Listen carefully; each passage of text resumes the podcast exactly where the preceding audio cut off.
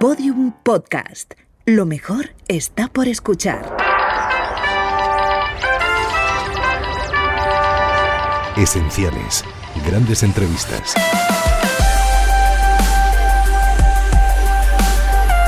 Entrevista realizada en la cadena Ser por el periodista Juan Cruz en el año 1990 en su programa Personaje Privado al guionista Rafael Azcona. Hoy, en Personaje Privado, queremos demostrar la existencia del guionista de cine Rafael Azcona.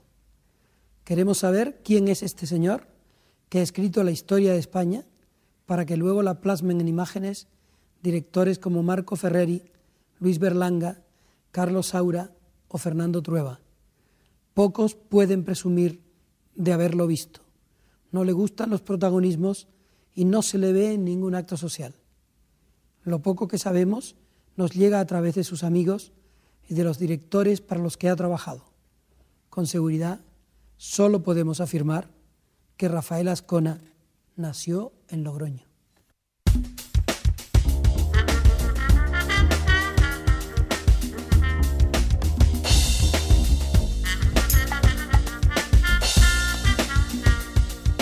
Ahora que no nos oye nadie, Rafael Ascona, ¿por qué te escondes tanto?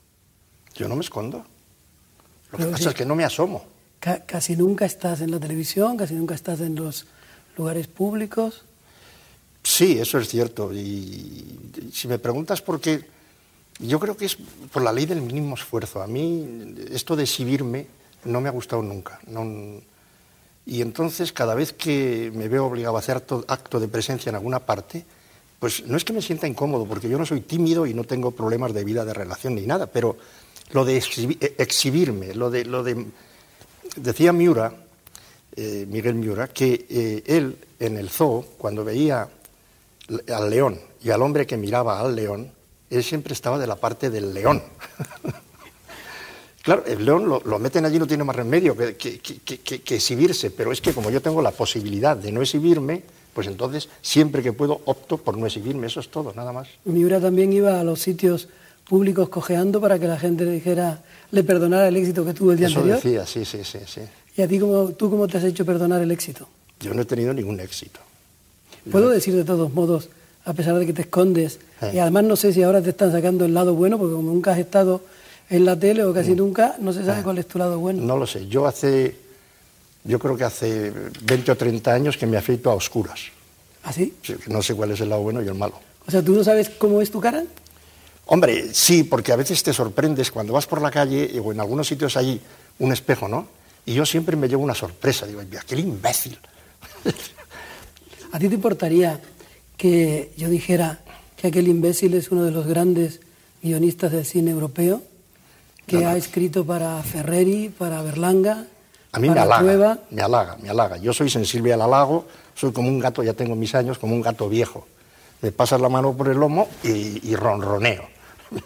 Pero, eh, pero eso que dices no se ajusta, es, es, eh, es generosidad tuya, no, no, no se ajusta a la verdad. Mucha gente se pregunta si existes, ¿no? Sí, pero eso era antes de conocerte a ti. Porque cuando te conocí a ti, tú conseguiste que, que eso, que me asomara. Y ahora ya la gente dice, pues sí, sí, existe, sí. Y dicen también que, que has escrito la, la historia de España, que luego han plasmado personajes como algunos de los citados anteriormente, como Ferreri o como Berlanga. Mm, Yo ahí tengo un problema siempre con esto de la autoría. Eh, es cierto que los, directores tienen un gran empeño en, en dejar sentados que las películas son suyas, ¿no? Pues dice, un film de, dirigido por. Hay una excesiva eh, complacencia en hecho, de- pero es cierto que ellos son los autores de las películas. Yo soy el autor de los guiones en los que he intervenido en la medida en que he intervenido, pero el autor de la película es el director, eso no, no, no hay discusión posible. Y entonces, ¿cuál es el papel del, del guionista y por qué se te aprecia tanto? Pues alguna vez yo he dicho con, con un punto de cinismo, eh, pero sin demasiada mala intención, ni- ni- que un guionista, por lo menos en mi caso, otros a lo mejor no quieren ser eso, es un poco como una puta. Pero no en el sentido de que se vende, es esa cosa tan horrible, de, no. el, guionista durante un determinado tiempo y por una determinada cantidad de dinero satisface las fantasías más o menos eróticas de los directores. De manera que viene a hacer lo mismo que una profesional y cuanto mejor hace uno eso, como cuanto mejor lo hace la profesional, pues moralmente mejor es. Y tú, eh, de todos modos, eh, luego ves las películas, te congratulas o no del trabajo de los directores, pero ¿cuál es tu sentimiento ante los directores de cine? ¿No te dan un poco de pena?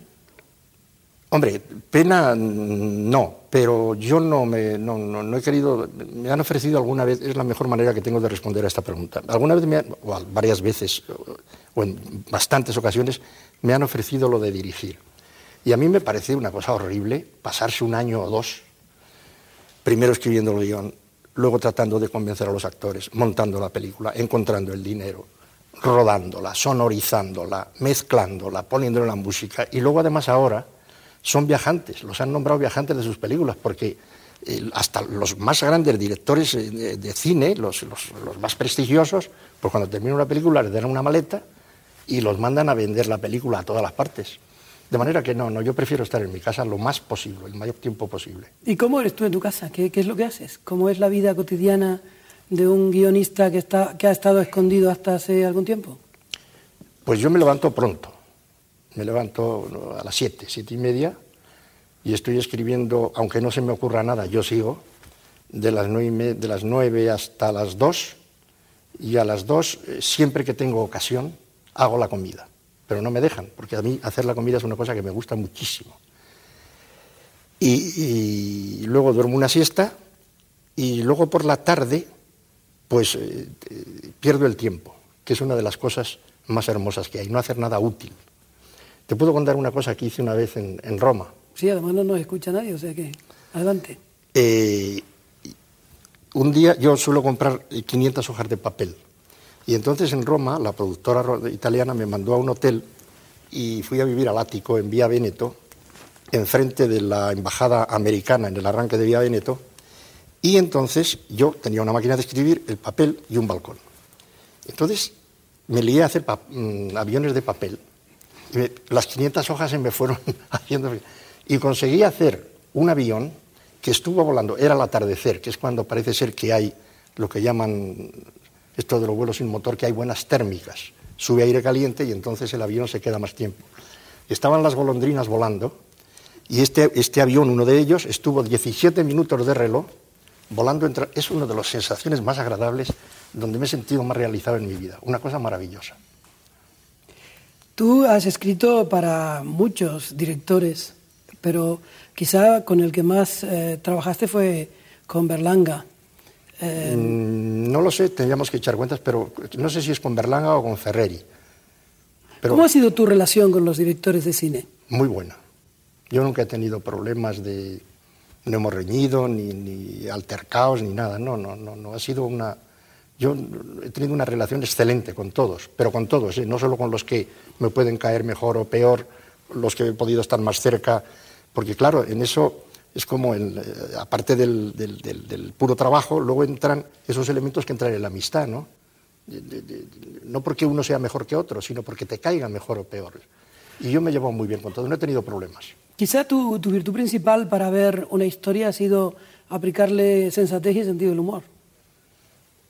Es que yo, verás, yo creo que lo que yo escribo, mm, valga por lo que valga, pues no hace más que contar lo que yo veo. Mm, la palabra realismo está muy desacreditada, pero el humorismo o el humor, no mejor el humorismo no, porque el humorismo a palo seco es una cosa bastante pesada, pero el humor cuando entra en, una obra, en lo que sea, en realidad lo que es es un realismo exacerbado el humor. Eso es lo que yo creo. De manera que tú a cualquier situación de la vida le das una pequeña vuelta y ya se produce algo allí que, te hace comprender mejor a tus prójimos y a ti mismo, no sé. Eh, eso es lo que yo he hecho. Mirar a la... Yo me he pasado mucho tiempo de mi vida en los cafés, oyendo hablar en los cafés. Yo en los cafés he oído cosas. Yo al cine no iba nunca. Antes de entrar en el cine yo no iba nunca. Yo al cine no iba nunca y yo iba siempre a los cafés. Y entonces, estando sentado en una mesa, pues una mesa aquí, otra aquí, yo he oído cosas espeluznantes en los cafés, cosas que uno dice, eso no es posible, eso es eh, quevedesco, o es... no, no, pero lo decía la gente, una burguesía, una mesocracia, eh, la clase media allí en aquellos cafés donde la gente salía porque hacía un frío horrible en las casas y entonces iban en los cafés y en los cafés pues se confiaban, daban una especie de intimidad donde la gente decía cosas que yo aquí no me atrevo a repetirlas. Solo se pueden poner en un papel y luego verlas en el cine. ¿Tú harías una película sobre tu vida? No, no, no, no. ¿Pero merecería la pena? No, no, no, absolutamente no. Hombre, hombre, si se pone uno a escarbar y va buscando bajeza, eh, vileza y cosas de esas, yo de eso sé mucho, pero no, tampoco lo quiero contar. Un día te dijo alguien que si te ibas de vacaciones y dijiste, si ya yo me fui de Logroño. Claro, yo lo que quería decir era que como yo en Logroño trabajaba en una oficina, para mí, haberme escapado de la oficina era ya estar en unas vacaciones eh, perpetuas. De ver, sí, sí, sí. Yo lo del horario fijo es una cosa, he trabajado bastantes veces, pero siempre que he podido, a, las primeras de cambio me he marchado. ¿Y lo has pasado bien en esas largas vacaciones? Pues mm, lo he pasado bastante bien. Fíjate, ahora que estamos de cara a eso que es el, el siglo que viene, que es mentira, pero en fin. Yo me acuerdo que cuando era chico, fíjate si lo he pasado bien, o si lo estoy pasando bien, que cuando yo era chico, muy, muy, muy, me escribía cartas yo, fechadas en el tiempo y en el espacio, en sitios para mí inalcanzables, ¿no? Pues, grandes ciudades y el futuro. Bueno, pues con aquel derroche de, estupidez, no conseguí, creo que nunca feché una carta el año 2000. Y lo tengo ahí, de manera que lo pasaba estupendamente. Era el George Orwell de Logroño. Rafael, ¿qué es lo que más te hace feliz de la de la vida cotidiana ahora? Yo, el momento supremo de felicidad para mí es cuando me levanto por la mañana, me despierto y veo que estoy vivo. Es una cosa fantástica. Además me levanto con apetito. Me hago el desayuno. ¿Qué desayunas? Desayuno pan con tomate. Desde la primera vez que estuve en Barcelona, el año... ¿Y lee La Vanguardia? El año 52 descubrí el pan con tomate y yo le pego al pan con tomate y estupendo. ¿Cómo fue aquella España que te encontraste al venir de Logroño? el Madrid, que te era, era una ciudad, hombre, mucho mejor. Por las ciudades grandes, eh, yo creo que una de las máximas conquistas de la cultura es la, ciudad, ¿no? Porque eso de la naturaleza, los pueblos, y, sí, está bien, pero yo me, acuerdo ahora, eh, Tristan Bernard creo que lo dijo, aquel humorista francés, que era un hombre, un hombre del boulevard, siempre estaba en los cafés y se conoce que tenía algún proceso eh, bronquítico o algo, y los médicos le dijeron que fuera al campo, sitio donde no había estado nunca.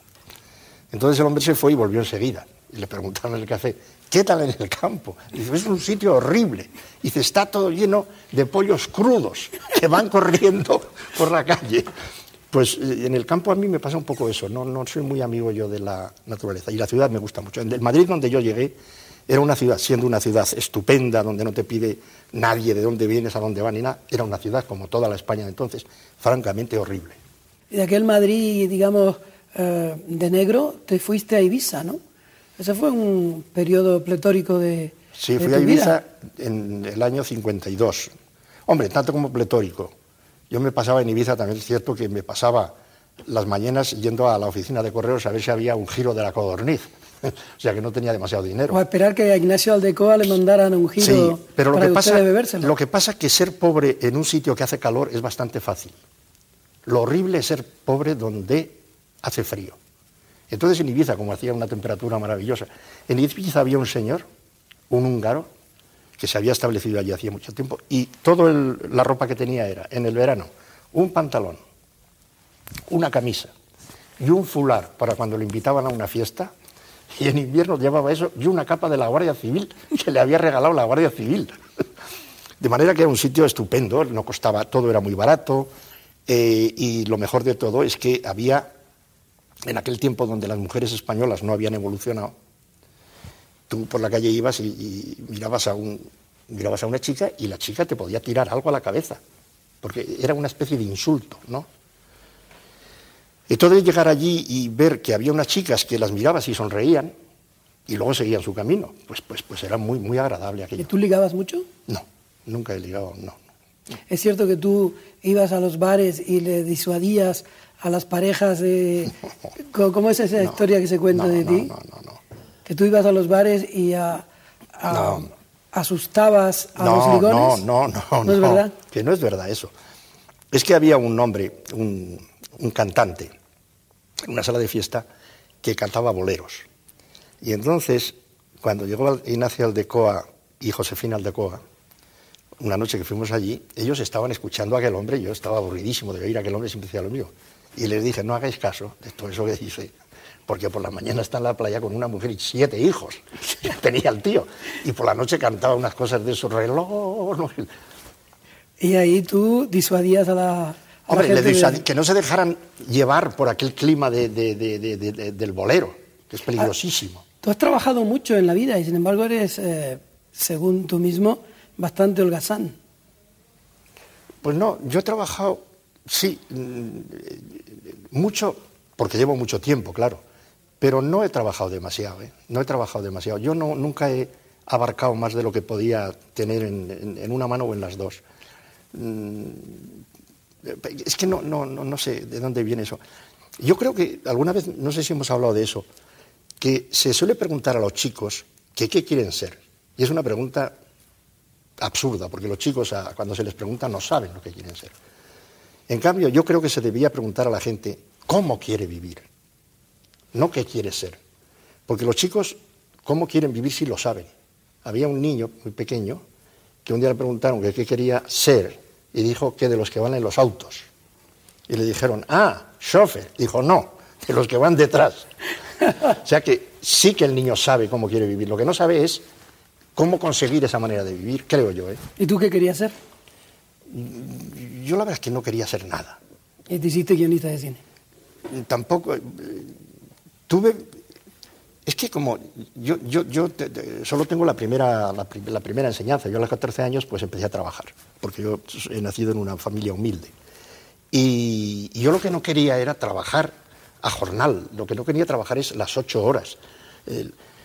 Y, yo creo que por eso estamos hablando ahora aquí, sencillamente a mí lo que... y la afición a, la lectura, la afición a la lectura, claro, que se produce ahí cuando lees, pues, eh, pues tú, antes o después, intentas remedar aquello que estás leyendo. Tú te crees que podría ser personaje de una de esas cosas que, que hacen los editores, los escritores. Y entonces creo que, que, es por ahí, que es por ahí, que la afición a la lectura, yo no sabía bailar, no sabía tirarme de la piscina de cabeza, no tenía ninguna habilidad física. Y entonces, pues me refugiaba, eh, escogía la lectura. Yo teniendo 16 años, yo creo que había leído todo Baroja, que es eh, mi padre en este sentido. y, mm, entre eso y el no querer ir a la oficina, porque lo de los números a mí siempre me ha aterrado, por eso yo creo que, estoy donde estoy. Bueno, también es cierto que yo soy un escritor, un, novelista frustrado, porque yo lo que quería ya cuando empecé era ser novelista, cosa que no he conseguido, claro. Bueno, tú escribiste El repelente de Niño Vicente, bueno, sí, pero, eso, pero, eso, no ser novelista. Muchos, muchos libros. Sin media docena, siete, ocho, pero, pero yo ya sé lo que son. No quería yo ser ese tipo de novelista, yo quería ser un novelista. Y en de ser un novelista soy un guionista. Y como guionista has hecho historia en el cine europeo. ¿Tú podrías eh, hacer un repaso por aquellas películas que tú prefieres de las que hiciste, al menos como guiones? Eh, la primera, y si me pides tres, pues las tres primeras. El, pisito, el cochecito y Plácido. Porque entonces eh, era la novedad, es asomarse a aquel mundo, el, y sí, quizás de las que tengo el recuerdo más claro, más vivo. En el pisito, yo me acuerdo que a la mitad de la película estábamos en cine arte y vino el jefe de producción, me llevó al bar y me dijo, si escribes un, esto a la mitad de la película, ¿eh? si escribes un papel para una señorita que quiere ser actriz, cobras. Yo no había cobrado nada, porque esta señorita iba a meter dinero. Y escribí el papel, le pedí permiso al director y escribí el papel y se dice que eh, tú has hecho con un brochazo parte de aquella historia de España que tú has escrito en... Bueno, pero no, he sido yo, porque yo he hecho los guiones, yo soy, me responsabilizo, autor de los guiones, pero, verás, eh, Juan, contra lo que parece, yo creo que una película es mucho más literaria que cinematográfica. Lo que pasa que mientras que el escritor en la literatura es el que coloca los adjetivos, en el cine quien coloca los adjetivos es el director. Y no hay nada más literario que el adjetivo, lo más literario que hay. Entonces, por mucho que bien o mal, regular que yo, yo lo que he hecho las cosas ha sido eh, a conciencia. Eso es cierto. Yo cada guion, sin que nadie me lo pidiera, yo los vengo a escribir pues eh, cinco, seis, siete veces antes de darlo. Pero luego el producto de eso, quien cuenta la historia, es el director. Porque un guion está más lejos de la literatura, un guion escrito, que una película. Por tanto, quien ha escrito la historia son ellos. Yo he sido un colaborador. ¿Tú no sueles ir a los estrenos? No, eh, no, no, ¿Tampoco vas a recoger premios? Si puedo, no. Si es en metálico, es que los premios debían de ser todos en metálico. Claro. Y además debían de ser dotados en dinero. O sea, que y si además, te dan el Cervantes y vas a cogerlo. Hombre, no tendría más remedio. Pero es que debía... Pero no, un momento, un momento, porque la idea sería que estuvieran dotados en, en metálico, con dinero, pero que no saliera el en el periódico que te lo habían dado. Porque en cuanto se entera la gente que te han dado algo, viene y te tira de la manga y dice, dame algo, dame algo. Tu ocultación ha sido tal que una vez te dieron un Goya, lo recogió eh, el director José Luis García Sánchez, Sí, sí. y tu hermana te llamó para decirte que estabas muy cambiado. Sí, porque es que yo entonces llevaba barba y él también, llevaba gafas y él también. Y él hizo esta broma que es, es estupenda de decir que él dio por, por seguro que él era Rafael Azcona y lo agradeció con Rafael Azcona. Y a mí me pareció muy bien. Y sí, mi hermana me llamó, entre que la televisión eh, estaría mal y todo, la pobre eh, era de noche y, dijo, eh, oye, pues te encuentro muy joven, estás muy bien, no muy cambiado, muy joven, muy bien. Se apuntó a que eh, tiene 20 años menos que yo. Has tenido una vida, ah, digamos, presidida en principio por la existencia de la bohemia, pero luego has sido un hombre muy ordenado y muy metódico. Siempre lo he sido. A mí además la es más, te casaste. Además, no quería. ¿Qué es lo mejor Me del muy- matrimonio? me- el- y lo peor. Yo no, no quiero personalizar en el mío, pero Oscar Wilde, claro que Oscar Wilde de esto no sabía nada, bueno, lo sabía desde fuera. Decía que el matrimonio puede ser confortable, pero nunca divertido.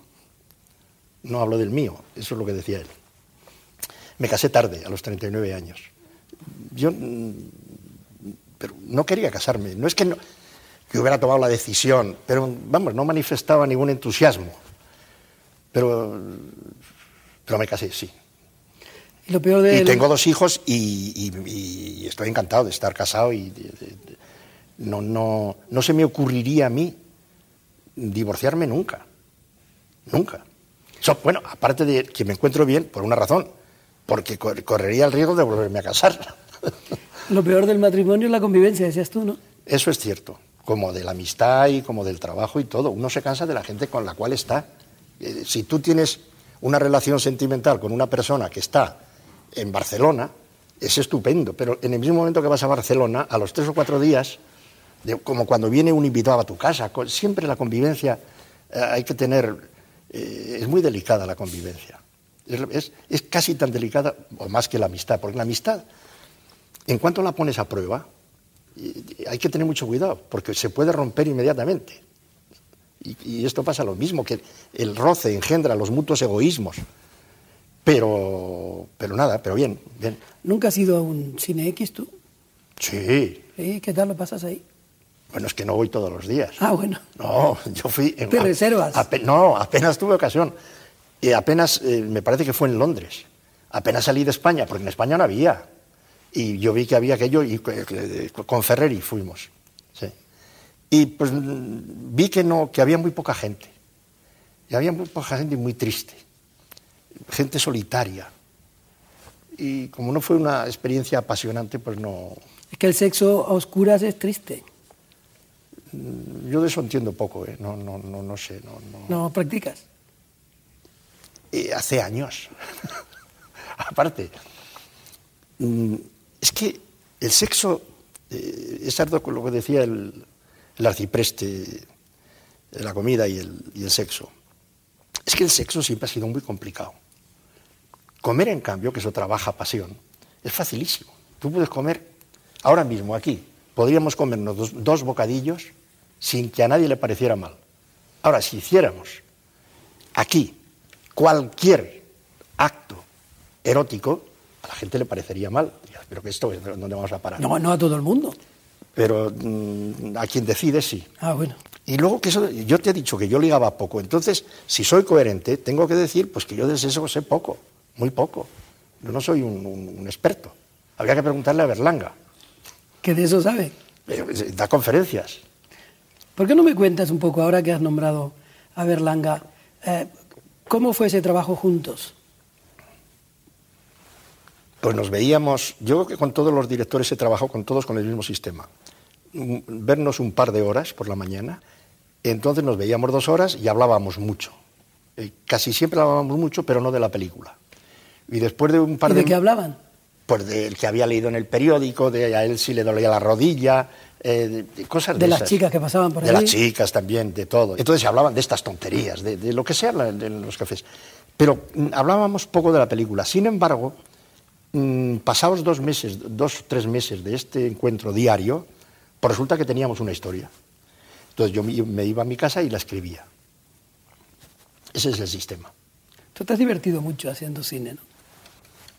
Me he divertido mucho hablando. Escribir ya es otra cosa, porque escribir es un esfuerzo. Es, si lo haces con un poco de sentido de la responsabilidad, puede ser hasta penoso. Yo no sé cómo se divierte nadie trabajando. Yo, no, lo entiendo. Yo trabajo porque he nacido pobre, que es una cosa que se paga toda la vida. Pero yo ahora no es imposible porque no juego. Pero una primitiva o una cosa de yo entra- entraba en posesión de dinero y yo no escribía ni telegramas. No, no, no, absolutamente no.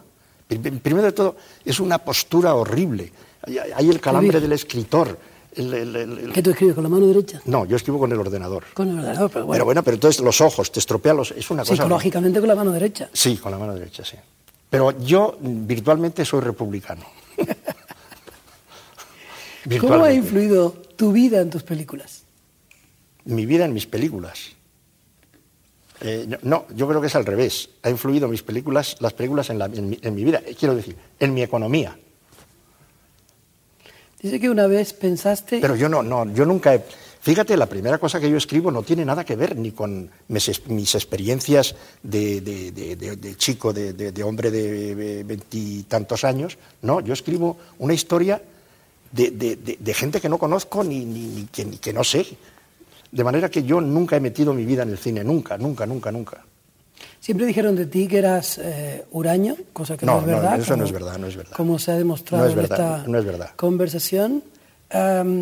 No eres nada presumido. Has huido Hombre, siempre. hombre, sí, sí. Un poquito sí. presumido. Sí, porque es que eso. que- en los ejercicios de humildad siempre hay una soberbia y de- de- uno trata de ser sincero y, y eso es imposible. Yo creo que soy presumido. Yo creo que. Vamos a ver, ¿qué es ser presumido? A mí me gusta causar buena impresión. Bueno, pues no sabía yo que eras presumido también de las artes culinarias. ¿Por qué no nos despedimos escuchándote una receta? ¿Qué es lo que Sí. haces tú de comer? Sí, pues, pues no sé, son cosas muy sencillas. Eh, Por ejemplo, pues ¿qué hice el otro día? Ahora está el bonito muy bueno, el bonito.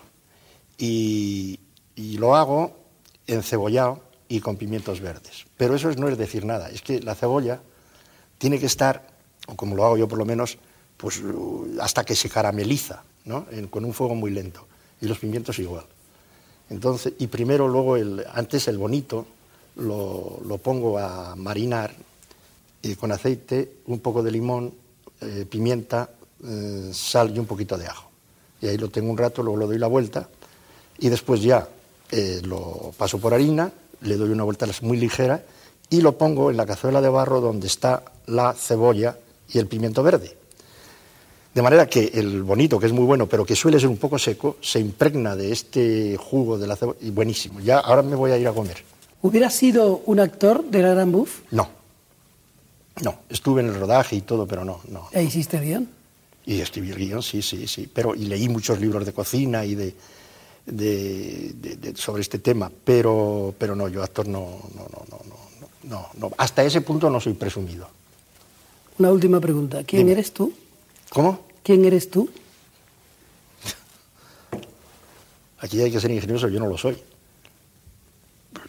Eso se lo tenías que haber preguntado a don José Ortega de Gasset que te hubiera dicho. Yo soy yo y mi circunstancia, pero mis circunstancias no son como para presumir de ellas.